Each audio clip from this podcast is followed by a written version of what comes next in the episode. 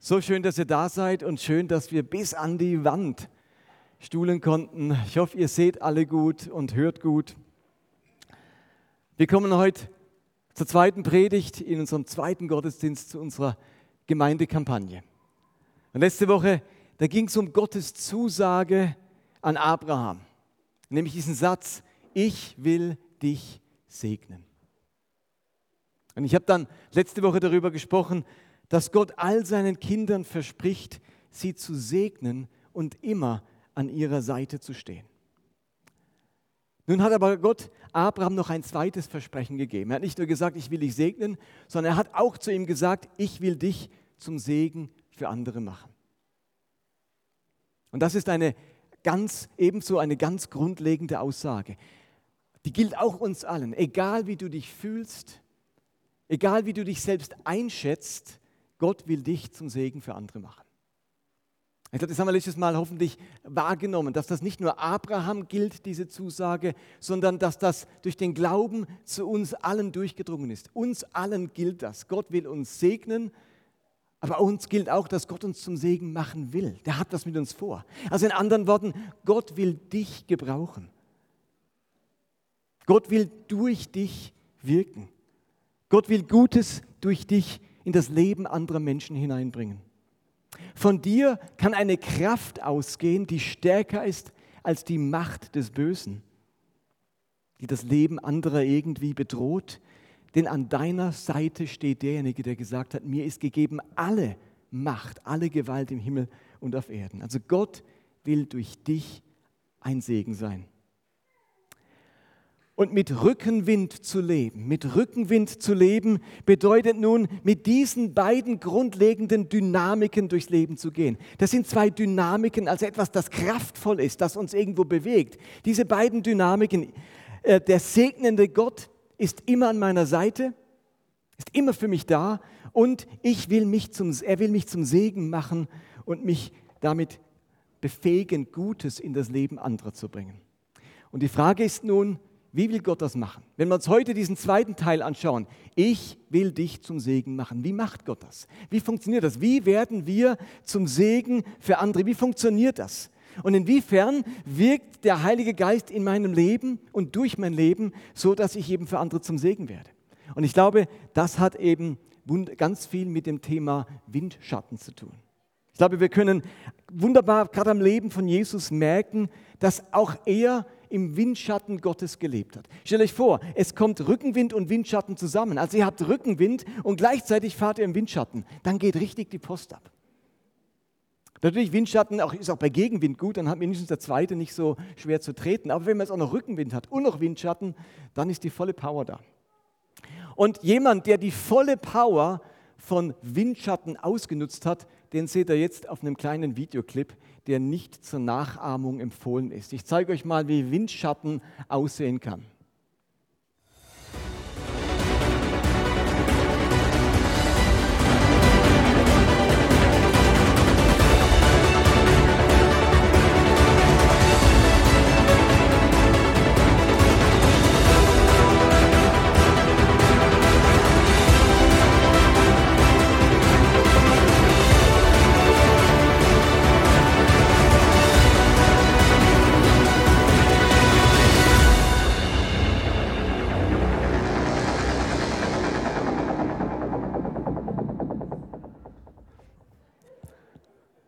Das war nicht auf der A73, sondern in Sao Paulo in Brasilien. Bei uns hätte die Polizei sicher eingegriffen. Ist wirklich nicht zur Nachahmung empfohlen, aber da nutzt jemand die volle Power des Windschattens aus, indem auf der Autobahn im Laster hinterherfährt.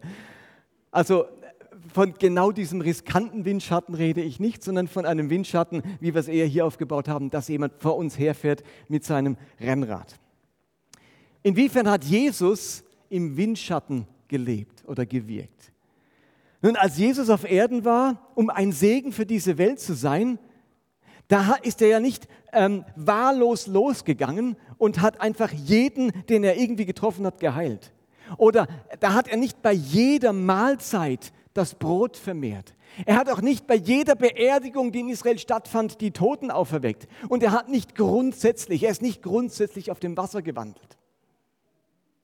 Also er hat es nicht einfach grundsätzlich gemacht, als er hier auf Erden war. Nein, sondern er ist vielmehr folgendermaßen vorgegangen. In Johannes 5, Vers 19 beschreibt Jesus, wie er gewirkt hat und für anderen Segen war. Und er schreibt dort, oder es heißt dort, ich versichere euch feierlich, wahrlich, ich sage euch, übersetzt Luther, der Sohn kann nichts aus sich selbst heraus tun. Aber er achtet ganz genau auf das, was der Vater selbst tut. Und das tut dann in gleicher Weise der Sohn. In der Luther-Übersetzung steht, ich tue nur das, was ich den Vater tun sehe. Ist doch erstaunlich, dass Jesus selber sagt, ich, ich kann nichts tun aus mir selbst heraus, sondern ich tue nur, was der Vater mir zeigt, was ich den Vater tun sehe. Also Jesus kam auf diese Welt, um die Kranken zu heilen, die Toten aufzuerwecken, Menschen zu segnen, das Evangelium zu verkündigen, Zeichen und Wunder zu tun aber welchen Toten er auferwecken sollte, welchen Kranken er heilen sollte, bei welchem Anlass er das Brot vermehren sollte und bei welcher Gelegenheit er auf dem Wasser gehen sollte, das fand er eben heraus, indem er auf seinen Vater schaute. Er hat durch seine innige Verbindung mit dem Vater darauf geachtet, was der Vater gerade getan haben möchte. Und genau das führte Jesus dann aus. Es ist mir wichtig, dass er dieses Prinzip versteht, wie Jesus gewirkt hat. Man könnte sich, ich denke, der ist einfach so gekommen und gesagt, okay, bei jeder Gelegenheit, wo immer ein Toter, wo immer Brot fehlt oder wo immer wir Mittag essen, vollbringe ich ein Wunder und vermehre das Brot oder sowas. Das hat er aber nicht gemacht. Er hat nur in den Momenten so gehandelt, wo der Vater ihm das gezeigt hat. Man könnte sagen, Jesus wirkte im Windschatten Gottes. Er hat das ausgeführt, was der Vater bereits am Tun war. Also er war Gott hinterher, eben im Windschatten Gottes. Und genau so darf auch unser Leben im Windschatten des Heiligen Geistes ablaufen. Paulus formuliert den gleichen Gedanken, die gleiche Idee, dass man ähm, das tut, was Gott eigentlich am Tun ist, im Epheserbrief in etwas anderen Worten, aber von der Idee her genau dasselbe. Er sagt dort, Epheser 2, Vers 10, wir sind ganz und gar Gottes Werk. Durch Jesus Christus hat er uns so geschaffen, dass wir nun Gutes tun können. Er hat sogar unsere guten Taten im Voraus geschaffen, damit sie nun in unserem Leben Wirklichkeit werden. Also Gott hat gute Werke, Segenswerke für uns schon im Voraus geschaffen. Er hat etwas für uns vorbereitet, gute Werke für uns vorbereitet. Und wir sind jetzt eingeladen, herauszufinden, was Gott für uns vorbereitet hat und, uns, und es dann in die Tat umzusetzen. Ist doch auch ein genialer Gedanke. Genauso war es bei Jesus. Gott hat was in, in Idee, der hat sich ganz viele Gedanken über unser Leben gemacht und gesagt, ich habe da schon ganz viel mal für euch vorbereitet. Ich habe da schon mal was für dich vorbereitet. Also Gott hat eine Idee, wie er durch uns wirken möchte. Wir müssen gar nicht selber auf alle Ideen kommen. Gott hat einen Plan, eine Idee, wie wir in unserem Leben, durch unser Leben zum Segen werden können. John Taylor, ein Missiologe, prägte folgenden Satz. Mission is finding out what God is doing and joining in. Auf Deutsch, Mission heißt herausfinden, was Gott bereits tut und sich daran beteiligen. Lass uns das mal gemeinsam sprechen auf Deutsch, diesen, diesen Satz auf Deutsch. Lass uns mal gemeinsam sagen, Mission heißt herausfinden, was Gott bereits tut und sich daran beteiligen. Also John Taylor bringt hier eigentlich genau das zum Ausdruck, was Jesus im Johannesevangelium sagt und was Paulus im Epheserbrief beschreibt. Mission, also in diesem Auftrag Gottes zu leben, heißt nichts anderes als herauszufinden, was Gott bereits am Tun ist in dieser Welt und ein Teil davon werden. Versucht euch diesen Gedanken irgendwie einzuprägen. Das ist nichts anderes wie Leben mit Windschatten. Wer im Windschatten fährt, der profitiert eben von der Energie des Vordermanns. Man fährt in seinem Sog wie der Fahrradfahrer auf der Autobahn mit dem Laster. Lasst mich aber auf das Beispiel vom Rennradfahren zurückkommen. Wir haben ja hier eben diese wunderbaren Rennräder aufgebaut. Ich glaube, jeder Christ ist berufen, beim großen göttlichen Radrennen mitzufahren. Ich glaube, das ist unser aller Auftrag, unser aller Mission. Wir sind berufen, bei diesem großen Radrennen mitzufahren. Und jeder Christ, äh, oder damit erfüllen wir den Auftrag, den Gott uns gegeben hat, im Rahmen eines Radrennens. Alle Christen, die hier versammelt sind, alle Christen auf der Welt, sind unsere Mitradler, unsere Teamkollegen. Wir fahren in diesem Radrennen als große Gemeinschaft. Wir können sagen, wir, wir alle fahren im Team Heaven, nicht im Team Telekom, sondern im Team Heaven. Aber jetzt gibt es etwas Spezielles bei diesem Radrennen. Jeder von uns hat nämlich seinen persönlichen Coach, der ihm vorausfährt, nämlich den Heiligen Geist. Und wir fahren jetzt mit unserem Rad in diesem großen Radrennen, in diesem großen Auftrag dem Heiligen Geist hinterher, in seiner Spur. Wir hängen uns an seine Fersen. Er bestimmt den Weg. In seiner Spur kommen wir garantiert ans Ziel. Und in seinem Windschatten, da müssen wir uns eben nicht abrackern oder unnötig Energie verbrauchen, weil der Heilige Geist als unser Coach uns zutiefst kennt und für uns das beste Tempo wählt und die beste Strecke aussucht. Also versteht ihr die Analogie mit dem Coach, dem Rennradfahrer? Hallo, seid ihr noch da? Gut. Also Gott ist bereits am Wirken in dieser Welt und er möchte an Menschen handeln, er möchte sie trösten, sie aufmuntern, sie heilen, sie retten und so weiter. Und wir dürfen jetzt im Windschatten des Heiligen Geistes für genau diese Menschen, die Gott bereits vorbereitet hat, zum Segen werden, indem Gott durch uns segnet, tröstet, aufmuntert, rettet, heilt und so weiter. Gott vollführt die Werke, die er vorbereitet hat, durch uns und macht uns damit zum Segen.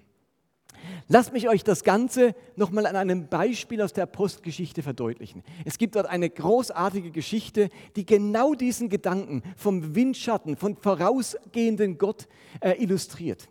Die Geschichte steht in der Postgeschichte 3, 1 bis 6. Ich lese euch die Verse mal vor, ihr könnt sie auch auf der Leinwand mitlesen. Eines Nachmittags in der Stunde des öffentlichen Gebets stiegen Petrus und Johannes zum Tempel hinauf. Da wurde gerade ein Mann herbeigerufen, der, äh, herbeigetragen, der von Geburt an gelähmt war. Man setzte ihn täglich an die sogenannte schöne Pforte, damit er von den Leuten, die in den Tempel gingen, Almosen erbitten konnte. Als er Petrus und Johannes ins Tempeltor eintreten sah, bat er sie gleich um eine Gabe. Die beiden blickten ihn scharf an und Petrus sagte, sieh uns an.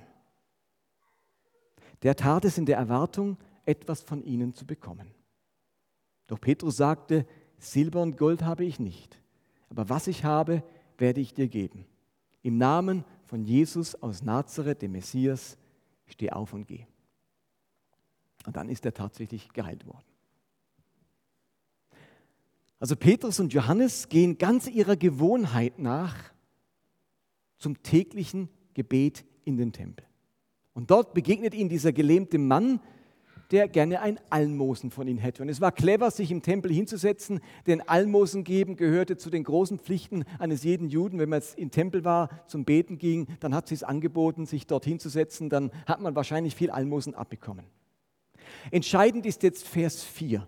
Dort heißt es, die beiden blickten ihn scharf an. Was heißt scharf anblicken? Das Wort, das hier für scharf anblicken gebraucht wird, dieses eine Wort ist der Schlüssel zum Verständnis dieser ganzen Geschichte. Es ist das griechische Wort Athenizo. Das werde ich jetzt ein paar Mal sagen. Das ist das entscheidende Wort hier. Athenizo heißt das.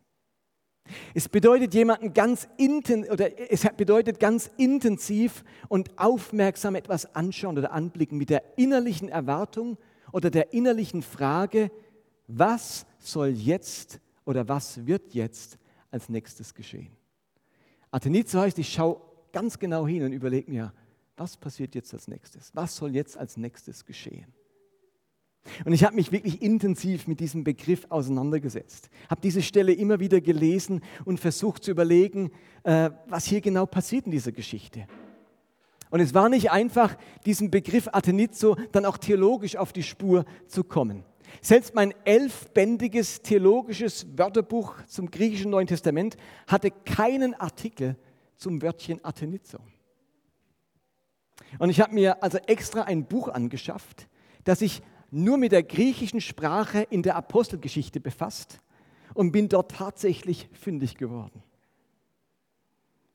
Und es hat sich eigentlich genau das bestätigt, bestätigt, was eigentlich aus dieser Geschichte herausleuchtet. Der Autor dieses Buches über diese griechischen Worte in der Apostelgeschichte schreibt folgendes. Die seltsamen Blicke der Apostel, äh, die seltsamen Blicke der Apostelgeschichte, die durch das Wort Athenizo ausgedrückt werden, haben eine Bedeutungstiefe, die von vielen Kommentatoren nicht erfasst wird. Es wird deutlich, dass das Verb ein Fachausdruck ist. Es wird insbesondere im Zusammenhang mit einer göttlichen Epiphanie, also einer Erscheinung, einer göttlichen Erscheinung oder einem, einer Manifestation der göttlichen Macht verwendet. In der Apostelgeschichte sind diejenigen, die scharf anblicken, entweder im Gebet, in Ekstase oder erleben eine Vision. Sie sind voll des Heiligen Geistes und inspiriert von einer Intuition oder einer klaren Einsicht. Diese ermöglicht es ihnen, in Menschen hineinzublicken. Und sie haben eine Vision, die in die himmlische Welt einbricht. Das ist Athenizo. Athenizo heißt, ich kriege etwas von Gott mit. Ich erlebe gerade einen Eindruck von Gott. Genau das erleben Petrus und Johannes diesem gelähmten Bettler gegenüber. Also er spricht die beiden Apostel an und die wissen, dass sie jetzt aufmerksam sein sollten. Sie aktivieren ihr Athenizo-Sehen. Sie haben jetzt ein Ohr am Himmel. Sie schauen den Bettler nicht intensiv an, um zu gucken, was der Bettler als nächstes macht. Sie schauen ihn so intensiv an, um zu sehen, was Gott als nächstes tun möchte. Versteht ihr den Unterschied? Die gucken ihn nicht scharf an und denken, Bettler, was machst du jetzt? Singst ein Lied, trällerst was oder führst irgendwie ein Theaterchen, dass wir dir Geld geben. Das ist nicht die Idee von Athenizo. Die gucken nicht den Bettler an, um zu sehen, was der als nächstes macht, sondern sie schauen ihn an, um wahrzunehmen, was Gott als nächstes tun möchte. Das ist Athenizo. Und genau das machen die hier. Sie wollen von Gott her wahrnehmen, was als nächstes geschehen sollte. Sollten sie den Bettler einfach ignorieren und vorbeigehen? Oder sollen sie ihm Geld geben, wie es von ihnen erbittet? Also ihr Innehalten, ihr aufmerksam auf die Stimme des Heiligen Geistes achten, also dieses Athenizo, das hat dazu geführt, dass sie den inneren Eindruck bekamen, ihm kein Geld zu geben, sondern ein Heilungswunder an ihm zu vollbringen. Und der Mann wurde tatsächlich augenblicklich geheilt. Jesus nannte es tun, was ich den Vater tun sehe. Lukas nennt es Athenizo, scharf hinblicken, um herauszufinden, was der Vater tun möchte. Paulus nennt es die Werke tun, die Gott für uns vorbereitet hat. Finding out what God is doing and joining in. Das ist alles die gleiche Idee. Unterschiedlich ausgedrückt. Im Bild vom Rennradfahren bedeutet es genau hinsehen, wo mein Vordermann, der Heilige Geist, hinfährt und seiner Spur folgen. Und versteht ihr, dieses scharf hinblicken das dürfen wir alle lernen. Das ist Training, das ist Übungssache, das ist wiederholte Aufmerksamkeitsübung.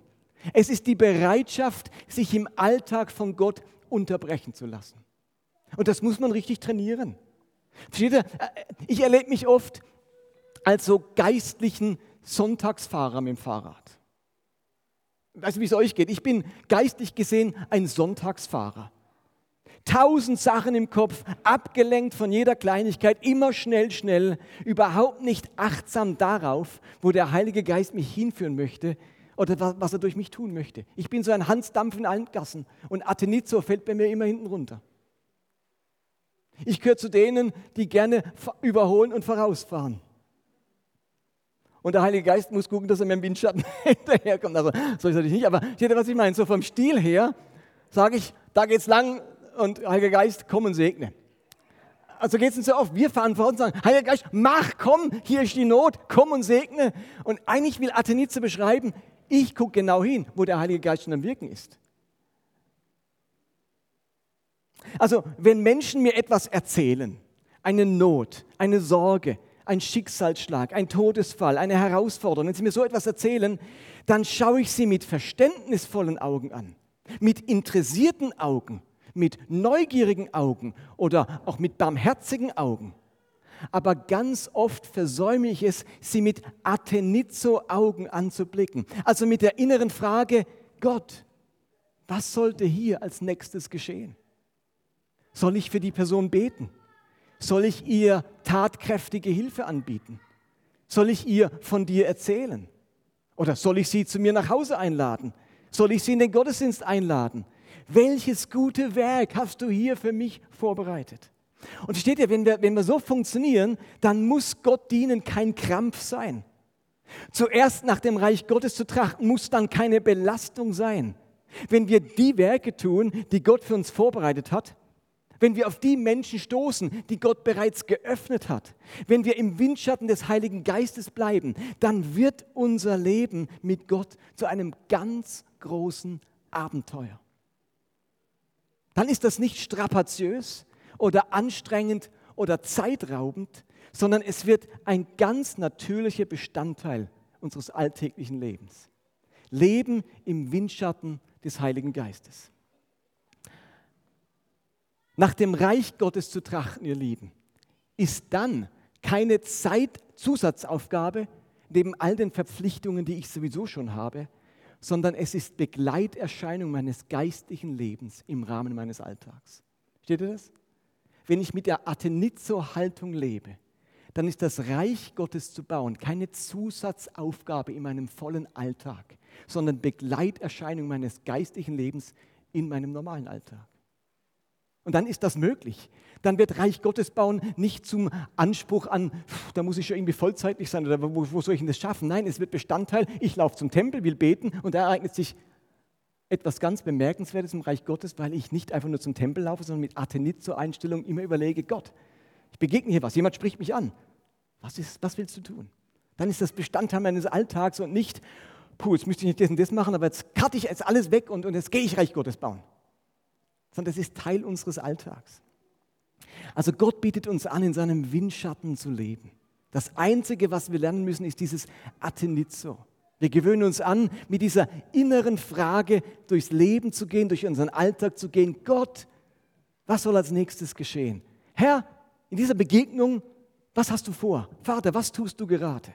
Heiliger Geist, wo geht's lang, damit ich in deinem Windschatten bleibe?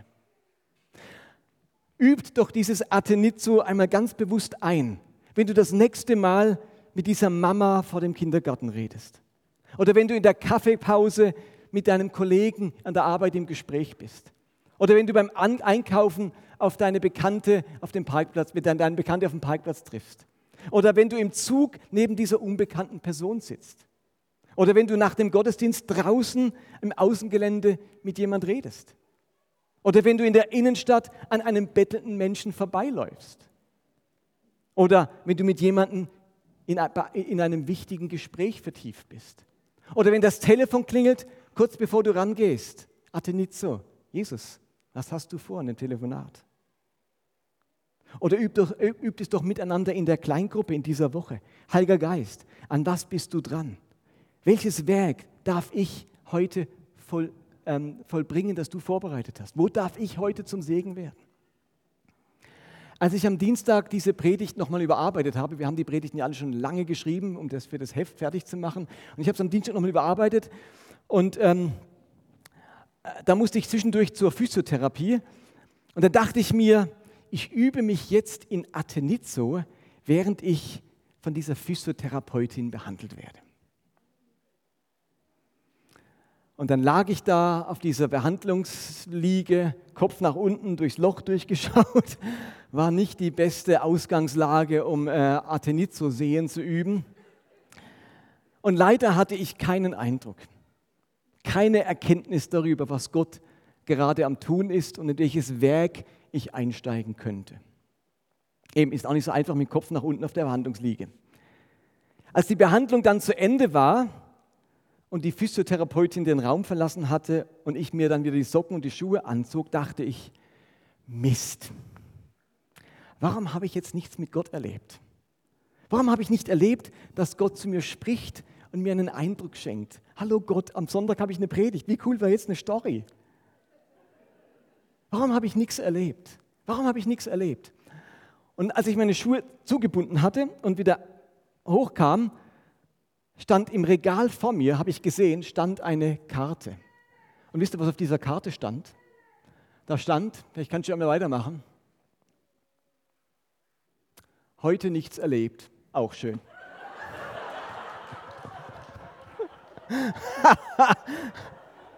ich meine, ich habe mir gedacht, Gott, Warum habe ich nichts erlebt? Ich meine, ich habe hier eine Predigt. Hallo Gott, könntest du mal irgendwie eine Athenitzer-Offenbarung schenken, dass ich was erlebe mit dir und heute was erzählen kann und dann kommt die Karte, heute nichts erlebt. Auch schön. Ihr Lieben, als ich dann nach Hause fuhr, dachte ich, Gott hat doch zu mir gesprochen. Ich glaube, Athenitzer-Erfahrungen gehören in unseren Alltag, aber sie sind deswegen noch lange nicht alltäglich. Steht den Gedanken?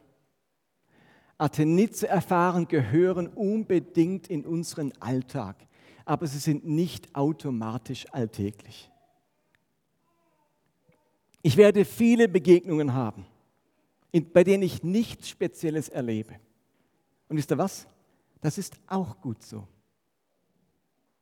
Auch ohne Athenizo-Erfahrungen darf und soll ich Gottes Königreich bauen, indem ich ganz alltäglich freundlich bin, meinen Nächsten liebe, hilfsbereit bin, mich bedanke, interessiert nachfrage, meinen Nächsten wahrnehme, Frieden stifte, die Umwelt schone, großzügig und zuvorkommend bin, den anderen höher achte als mich selbst und so weiter. Ich brauche keine Athenitzo-Erfahrung, um freundlich zu sein. Seht ihr, was ich meine? Also wenn jemand mir was gibt, muss ich sagen, Herr, was soll ich als nächstes tun? Und Gott sagt, Danke sagen. Also ihr, mir geht es nicht darum, dass alles jetzt ein Reden Gottes braucht, dass ich überhaupt noch aktiv bin und Gutes tue. Ich glaube, unser Alltag ist erfüllt mit ganz viel Gutem, das wir natürlicherweise tun, weil wir von Christus und von Gott geprägt sind und auch eine gute Kinderstube hatten.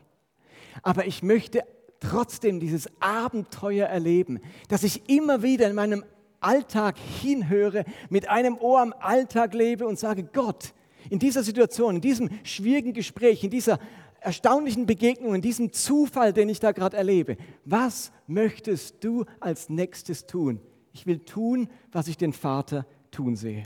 Also lasst uns dieses Atenizo üben ohne in Stress zu verfallen. Ich möchte lernen, scharf hinzuschauen und mit einem Ohr im Himmel zu leben und will dabei nicht vergessen, die vielen alltäglichen Dinge zu tun, die Gottes Güte und Liebe in dieser Welt zum Ausdruck bringen. Amen. Lasst uns aufstehen und miteinander noch ein Gebet sprechen.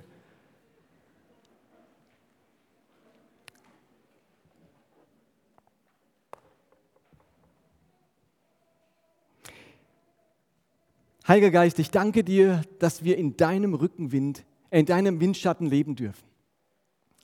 Danke, dass du uns vorausgehst. Danke, dass du eine Idee mit unserem Leben hast für jeden von uns, ob wir jung sind oder alt, im Abenteuerland oder schon Senioren sind. Ganz egal, du hast dir Gedanken über unser Leben gemacht und hast dich entschlossen, dich will ich segnen und dich will ich zum Segen machen.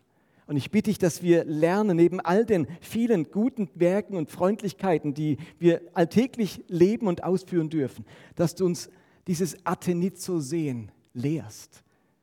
Dass wir uns unterbrechen lassen von dir, dass wir lernen, auch mal innezuhalten und zu schauen, hat Gott etwas Spezielles vor mit mir? Hat er ein Werk vorbereitet, das ich heute ausführen kann? Ich bitte dich, dass wir da ins Üben hineinkommen, dass wir das trainieren in den verschiedenen alltäglichen äh, Situationen unseres Lebens. Und lass uns Erfahrungen mit deinem Geist machen.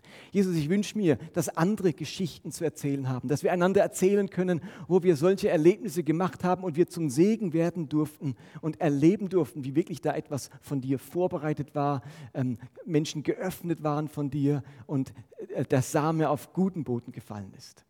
Nimm uns da mit Jesus und lass uns Dinge erleben, wie sie Jesus und die Apostel erlebt haben. Das bitten wir im Namen deines heiligen Knechtes Jesus.